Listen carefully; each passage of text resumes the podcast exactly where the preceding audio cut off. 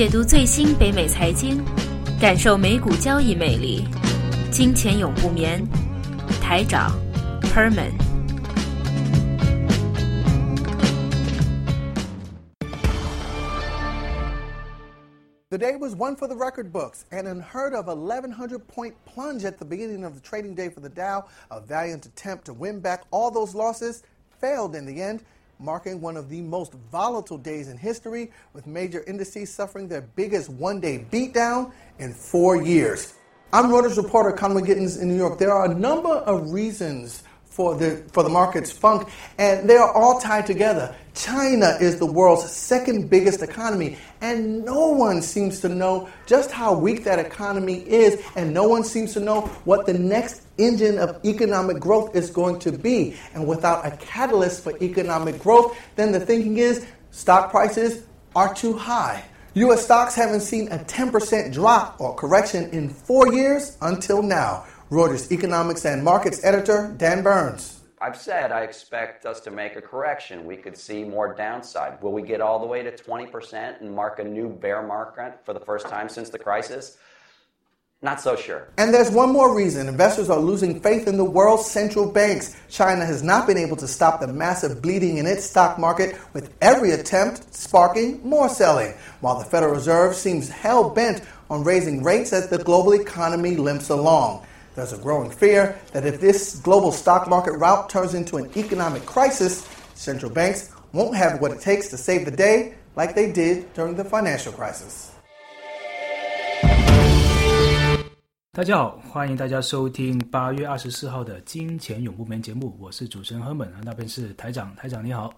赫本你好不好？哎，你好，今天我们有点战地记者的感觉了，终于有点。喂，是不是我们又见证了一个历史的时机啊？ 你可以这样说，我们我那肯定了，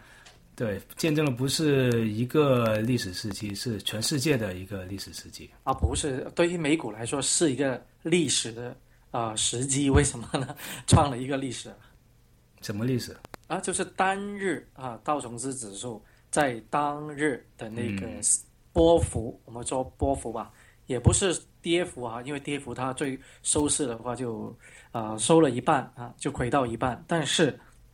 当天的话，就是最高跟最低点中间那个波幅是差了一千零八十九点，而且一千零八十九点。我们还记得，我们两个月前有个节目是介绍，有个在二零一零年八月份有个叫闪崩，叫 Flash Crash，对，闪崩啊！当时候是因为有个 trader 啊，在英国的话，那有兴趣也可以回去。我们之前两个月有介绍了那一次单日的跌幅是一千点，是一千零一十九点左右啊。但今天要比它多几十点，是一千零八十九点啊。当日的跌幅啊，波幅了，不要跌幅，是叫波幅，而且是在头开市的头五分钟之内发生的。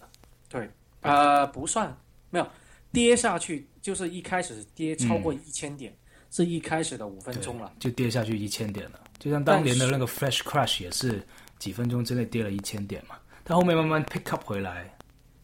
是不是？对，今天你说今天的话，其实先解释一下。或者我们重新讲故事也好，回顾一下，嗯，回顾一下也好，要怎么样？还记得上周三，联邦储备局就出了一份 minutes，就会议记录。那会议记录的话，就说啊，在美国已经慢慢的越来越靠近加息的时候。但是还没到那儿，因为有些经济数据目前还不太乐观，特别是在通胀方面，因为是油价的那个现在是惨淡啊，油价今天是三十八块，非常惨淡。嗯，对。那因为通胀方面有一些啊经济的指标还没有达标，可能目前还差一点点，但是他说已经啊接近要加息了。那出了这一份报告以后，其实当天的波动性也蛮大的。当天的那个股票指数，基本上各大指数，道琼斯指数啊，标准普尔五百指数，包括纳斯达克指指数，一开始的跌幅也是大概一点多个 percent，差不多两个 percent。但是当他刚刚公布了这个会议记录以后，反升了差不多啊，基本上把两个 percent 都回来，而且有反升。但是很奇怪，然后就在收盘前的一个小时。突然就出现了一个逆转啊，逆转的话就由原来的一开始跌两个 percent，然后就收复了失地，在到涨的时候突然又回去跌到一个 percent，那所以这么大的一个戏剧化的变动的话，也为周四开始的大跌埋下了一个非常好的一个前奏。我们要看看，首先今这一次啊，我先说说总共跌了多少点，有没有看看跌了多少点？是不是有十个点呢？总共下来，不止上周三开始，又是最低的跌幅，从今天基基本上十五个 percent 了，嗯，四天以内啊，在四个交易日，美股跌了最大的跌幅是十五个 percent，很久没见过这种大的跌幅了。上一次一天能够跌到七八个 percent 的，就是零八年雷曼兄弟倒闭的时候那一天啊。就我们不说那个 fresh crash 那一天啊，不是说闪电那一天，是说真的是感觉出事了的时候，就是雷曼兄弟倒闭那一天了。也七年之后，今天究竟发生了什么事情？就跟我们或者先先说从寓言故事可以说好不好 好吧，有点神话故事说一下。？OK，那我我先说一个了。那今年先说一个，我我也有一个。对，我们总共有三个的啊。嗯第一个就是三冠网盲了。这个三冠马王是什么意思呢？就是说那匹马同时赢了三个冠军。对，那每一次出现这个三冠马王那当年的话，都是有崩盘的出现。那其实对上一次已经是一九七八年的了，在一九七八年到二次世界大战以后，这短短的二十几年总总共出现了五次到六次。那每一次出现呃这个三冠马王的话，当年的股票美股都是有崩盘啊，所以今年二零一五年又出现了三冠马王，这这一某一匹马啊也是连续拿了三个冠军。嗯。那这个是第一个预言，那你说第二个？第二个我想说的是，前段时间那个泰国四面佛被炸的那一个，啊，对他上次被炸了之后呢，然后他的下巴掉下来了，手也受伤了。然后这个四面佛是他几次被炸的时候，上一次好像他也是被有一个人冲进去砸了他一块一个头还是一个什么时候，那个后来被人打死了。呃，当时就是九八年，就东南亚的金融风暴。然后这一次他被炸，他被炸了，然后其实这一次如果仔细看一下，亚洲尤其东南那边受的损害是最大的，从它的货币到它的市场都受了很大的冲击，那这也有点关系出来。嗯那首先先说说这个议题啊。其实这个议题的话，那当然我是呃是从 不是预言，大概就说一下因为其实在人民币两个两周前的那个啊、贬值的话，在周边的新兴国家反应非常的大。嗯啊、先最大的那个是叫做啊啊、什么斯坦，不是是中呃中中中亚、中亚的那个，不是乌兹别克，是另外一个啊。卡萨克斯坦，对对，哈萨克斯坦、当天它的那个货币是贬值了百分之二十哇，，OK。然后的话，陆续下来有泰国，哎，这个说来都是一路一带的国家哦。对，而且这些国家都有一个共同点，当地可以使用人民币。哦，怪不得。对，那所以说新兴国家的话，他们的国家啊、在国内附近，就是跟国内附近的一个邻居的一些国家，还有他们地区可以用使用人民币的那些国家，他们的货币也出现了闪崩的现象，一致的崩下来，到到昨天的，当然呢，它崩所谓的那个啊货币贬值，一个其实就是一句话，资金的外逃。那资金的外逃去到哪了？刚刚是变回美元了。美元呢会流回美国，所以过去两周美国的特别是国债的那个利息是跌了很多的，跌了很多的，代表了很多人在市场上面去抢购这一些的美国国债，导致了它的回报率是非常的低。所以说我们说啊，美债的利息跌下来，其实就是它的回报率越来越低。那为什么会低呢？因为太多人在市场上面去找去抢。就因为美国的国债还是属于所谓的一种最安全的一种资产嘛，因为它是无风险投资啊，在金融世界叫做对被定义出来的，不可能怎么说无风险投资，没有无风险投资。美国也试过政府停摆了，它 但是它还是被定义成无风险投资，因为所有的评级机构是美国的公司嘛，对不对？嗯，好，那第三个预言是什么，台长？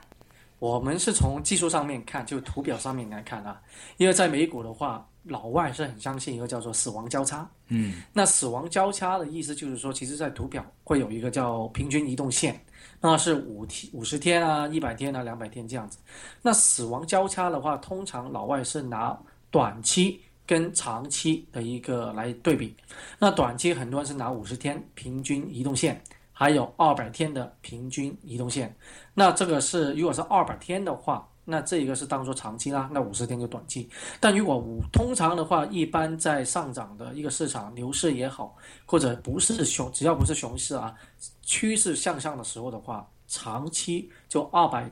线的，就二百天那条线应该是在五十天的那条线的下面，对吧？对，但是这个死亡交叉一出现，就代表了这这一个啊二百天平均移动线要比五十天的要高。高，嗯，就是说那个快线穿越了慢线，从上而下的穿越了慢线，嗯，对，一出现的话，很多都说了，这个是作为一个呃跌势，或者是一个肯定，就算不是熊市，不是大跌势，都是大调整的一个开始。嗯，就是其实这一个呢，不是这两天出现的，嗯，因为是道琼斯指数其实是在啊七、月底已经出现的了，嗯，七月份左右已经出现，所以这一个不是这两天大大这两个大跌已经更加了，更加是明显了这一个的那个交叉啊，所以这是第三个预言啊，那还有第四个，其实今年是蛮多预言的一起发生啊，第四个是七年之痒，或者和我们说一下。啊，就是说，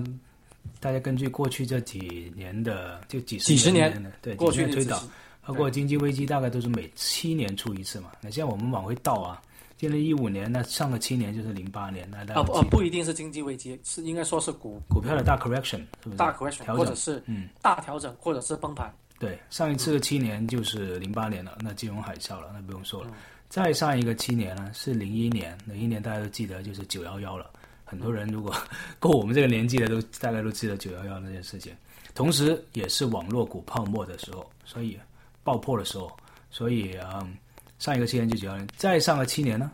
如果零七年再上个七年是九四年，是不是有报过？但如果这九四年我不确定，但是八七年就再上个七年，一九八七年就是著名的黑色星期五，那是报了一次的，所以每个七年都有一次，这个是一个因为老大概觉得的一个周期。比较相信这一种啊，关于周期。他们曾经曾经技术分析，其中曾经有一种就是看周期的，就是觉得呃，九四年波浪啊、周期啊这种看法。是债券债券的一个崩溃崩嗯。崩市，当年也是大量的抛售。俄罗斯的国呃债务危机，同时也导致了那个叫 long term capital management 那个对冲基金的倒闭，同时也有一些大的银行倒闭，巴林银行倒闭啊，所以九十年代中的时候也是发生了几次了，一直到后来的亚洲金融风暴九八年，所以你都可以说当时是那个时候出来的一个大的 correction，如果这样理解的话，嗯嗯，所以好了，这几个预言同时在今年发生，都出现了。那所以说呢，啊、美股其实我们呃一我们如果有听我们节目或者我跟他们大家在讨论的话，我们都觉得今年是要调整的。嗯啊，但是调整的话，我们大家一直都在预估，呃，触发这个调整的话，应该是加息的问题，好，美国加息的问题啊，但啊、呃或者说是欧洲啊，特别是啊、希腊出现，如果引发的欧洲的又一次的欧债危机，会不会又再出现？所以一直都是这两个因素比较多。那竟然是我感到有点意外，是由于其实归根到底也可以说跟国内有关系的。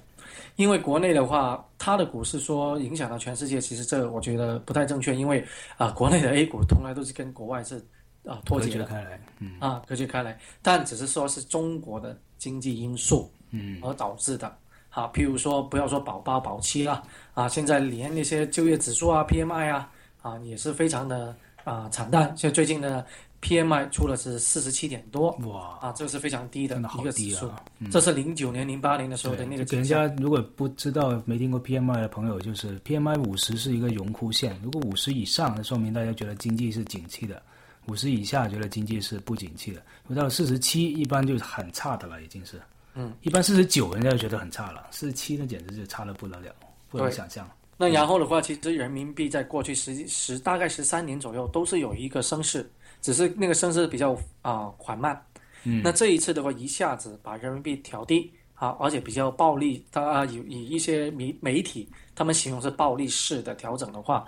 那一调整，那大家就觉得中国中国的经济可能是雪上加霜，它需要这样子暴力去控制。干预这个汇率的话，希望能够带动它的出口，啊，那所以这些也是一些客观的消息啊，能够啊表示的说，呃，国内的经济可能真的是放缓，因为在过去，特别是零八年金融海啸以后，大家都说中国的经济是全球的。啊，火车头，啊，这一次使用的好对 我也是拉动全世界啊经济危机的一个源头？所以说有有些媒体也是这样子来形容，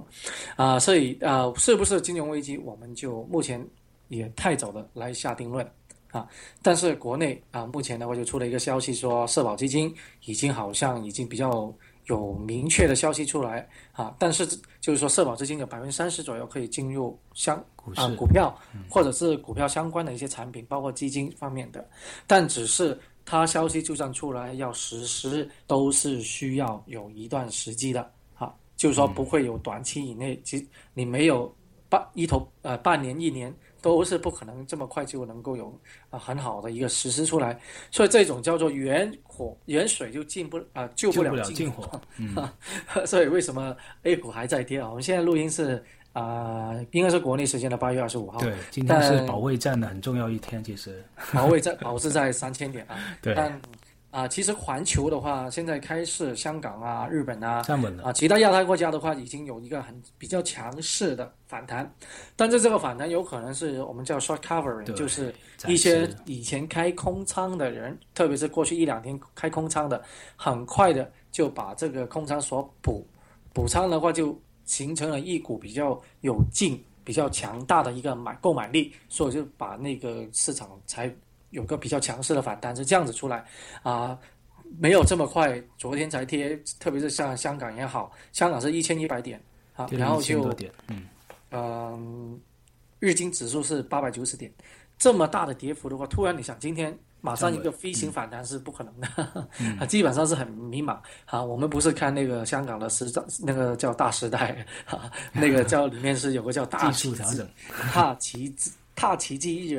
啊，大奇迹日啊，嗯，技术调整。OK，那回到美股了。美股的话，今天为什么一开盘第一头五分钟会有一千点的崩盘现啊出现？是因为在昨天我们时间是八月二十三号，其实八月二十三号是周日啊，北美时间的星期天。但是北美下午大概四点钟左右，期货市场。已经开了，所以说如果你要交易美股的期货的话，你是可以在周日下午已经开始做。没错，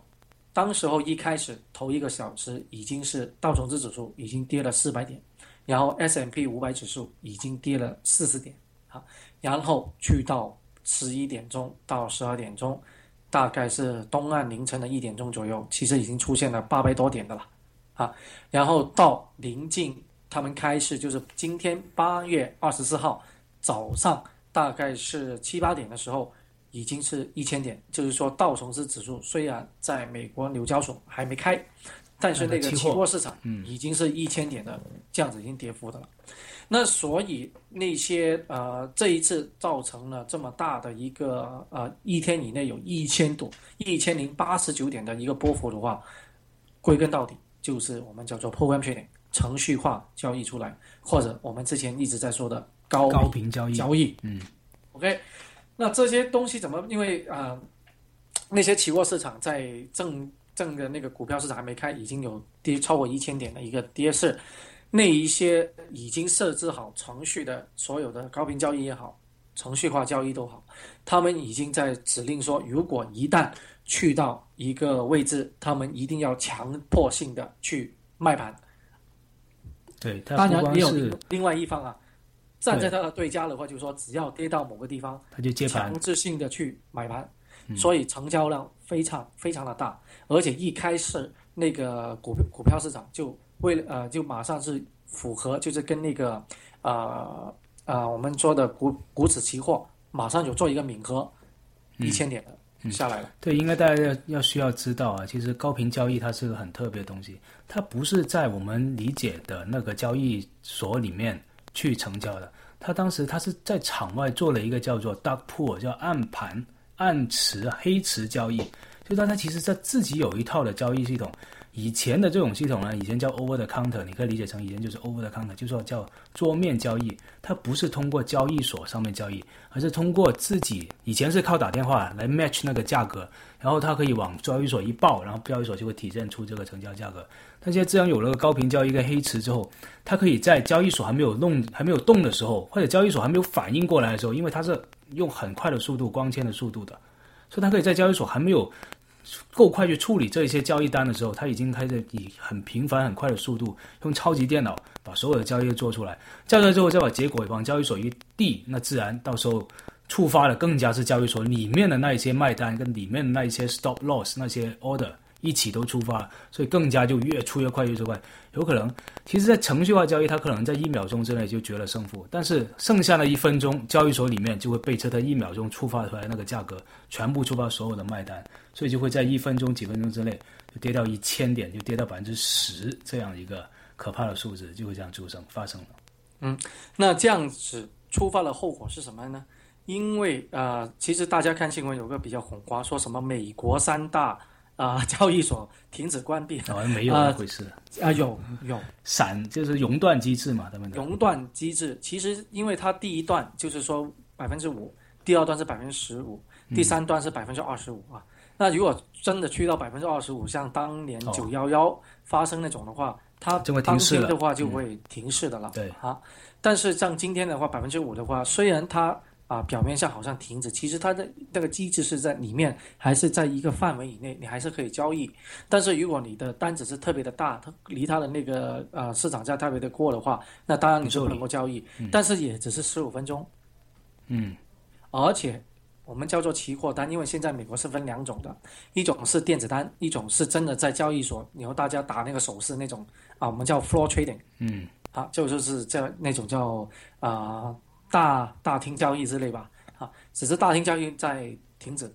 但是一一 electronic 的话，就是电子交易还是正常的进行的。对，而且这还不包括我们刚才说那种黑池的交易啊，说黑池的交易，大的基金还会自己在不停的在交换的，所以，所以这个东西其实呃也没办法阻挡它的有一些市场的一些波动啊，或者市场的一些反应的，嗯，然后的话就啊。一开始头五分钟就是程序化交易，好了，大家已经啊定过神来了，人类开始进场了。对，